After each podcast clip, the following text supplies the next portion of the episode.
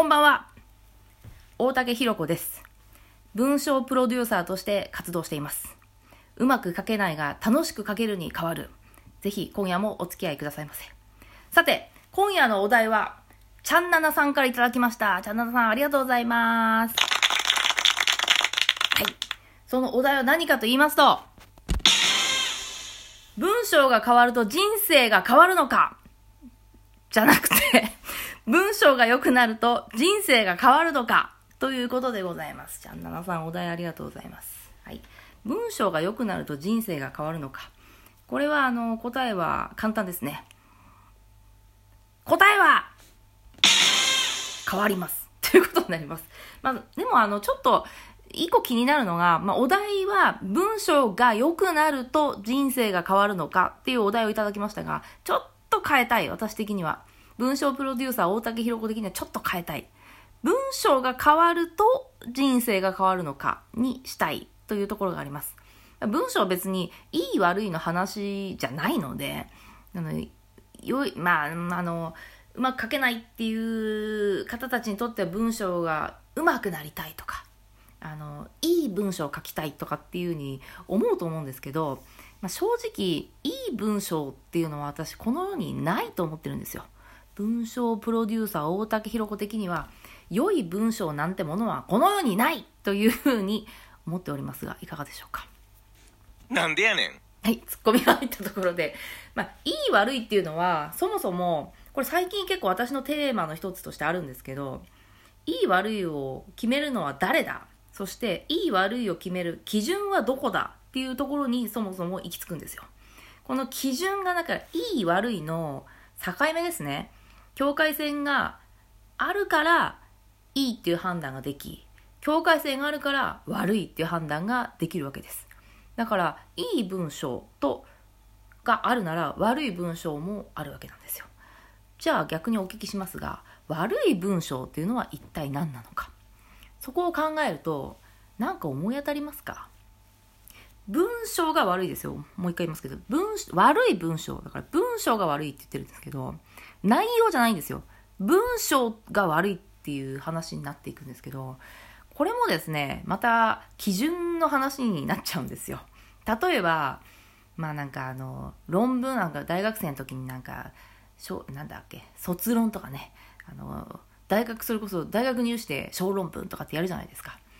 あんなんで論文書かされた場合、論文の場合はルールがあるので、なんか例えば参考文献を書いてないとかダメですし、あの、そもそもあの、なんとか、デスマスがダメでしょ？だであるでやんなきゃいけないし、とかってルールがあるので、そういう意味ではこれお前悪い文章だっていうふうに言われるかも、ことはあるかもしれない。でも、悪い文章って言い方は多分されない。ダメだな、みたいな。っていう言い方をされる、そうじゃないとかですね。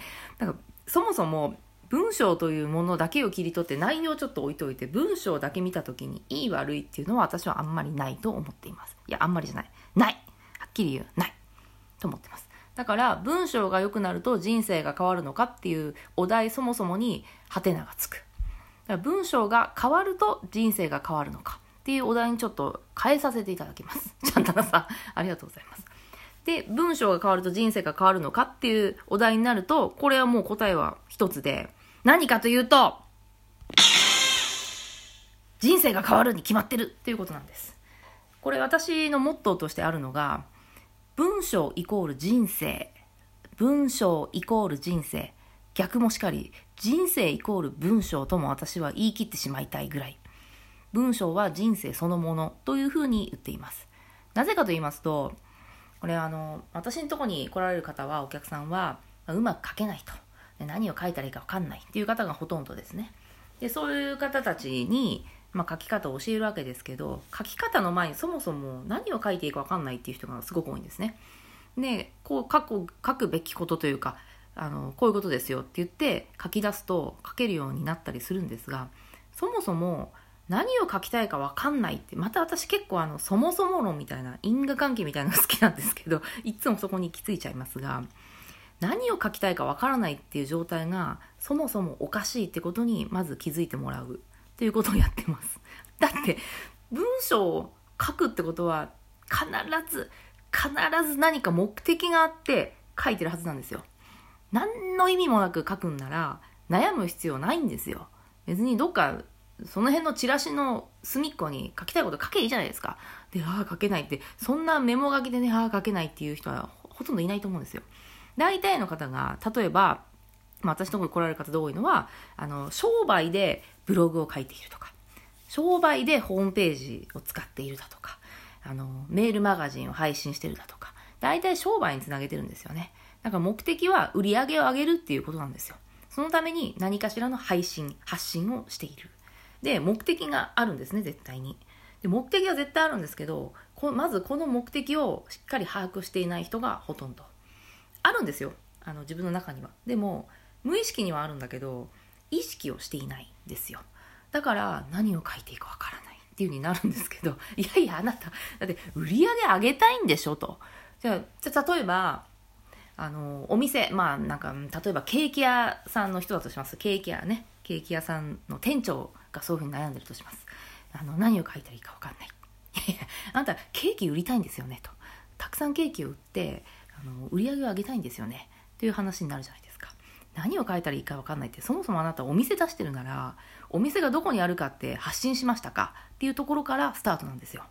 だってどこにあるかも分かんない店に誰が行くんだっていう話なのででもこれ本当こうやってあの端的に言ってしまうとそんなの普通書いてるでしょって思うじゃないですかみんな書いてないあの、なぜか書いてない。どこに店があるって書いてない。あと、よくあるのが、なんか、あの、都道府県から住所を書かないとか、いきなりなんとか市ってなってて、いや、あなたはそこに住んでるからなんとか市が何県か知ってると思いますが、他の県とかね、都道府県住んでる人からしたら、どこやねんってなることがよくあるんですよ。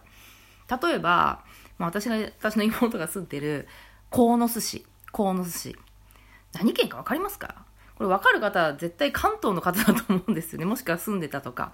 これちなみに埼玉県です。あと、うーん、あれだ。今適当に浮かんだのが、大野城市ってあるじゃないですか。ありますよね。なんか九州でしたよね。どこでしたっけ？ほらね、私もわからない。ということで、あの、市から書いても、店の場所がどこかわからないですよ。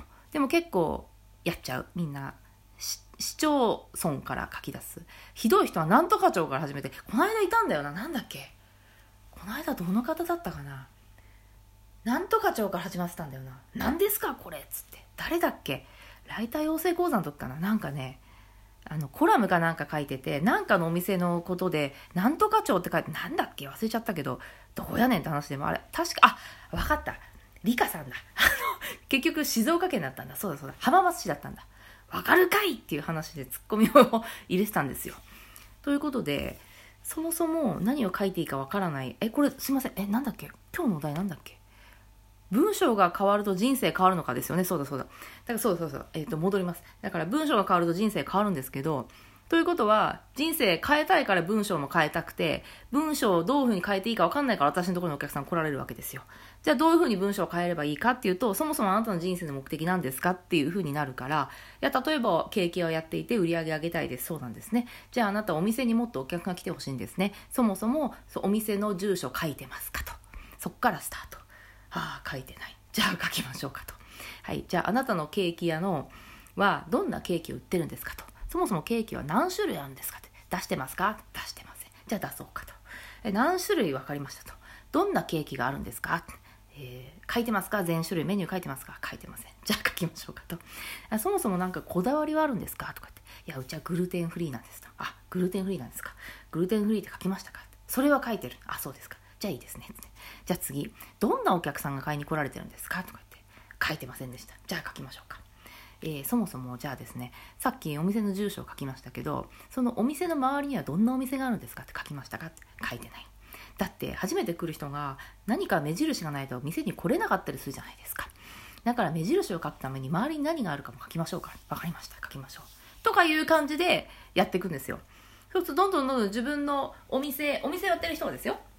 お店のあの外観とか商品とかな今度お店の内観とかって書いてってで今度は作り手ですね自分が作ってる場合は作り手がどういう人かっていうのを書き出したりしてネタなんて腐るほどあるんですよ腐るほどあるそれに皆さん気づかず、はあ、書くことがないって言ってるから、もう非常にもったいない。もしあの、今私が言ってるような状況に陥ってる方は、ぜひ私のところに来てください。あの、お手伝いしますからね。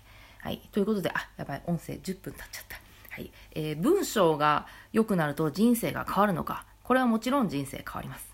そして、文章プロデューサー大竹ひろ子的には、ちょっとお題を変えたい。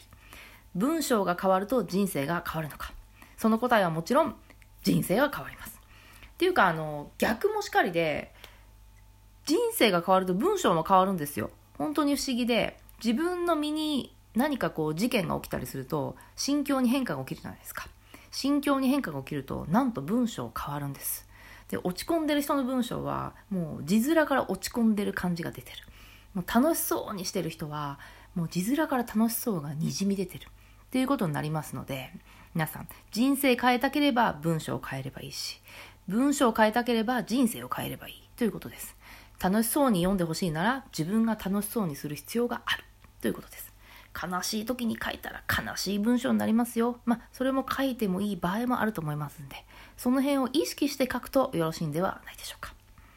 今夜の、えー、お題、文章が良くなると人生が変わるのかのお答え、いかがでしたでしょうか？お相手は文章プロデューサー大竹ひろ子でした。今夜も聞いてくださってありがとうございました。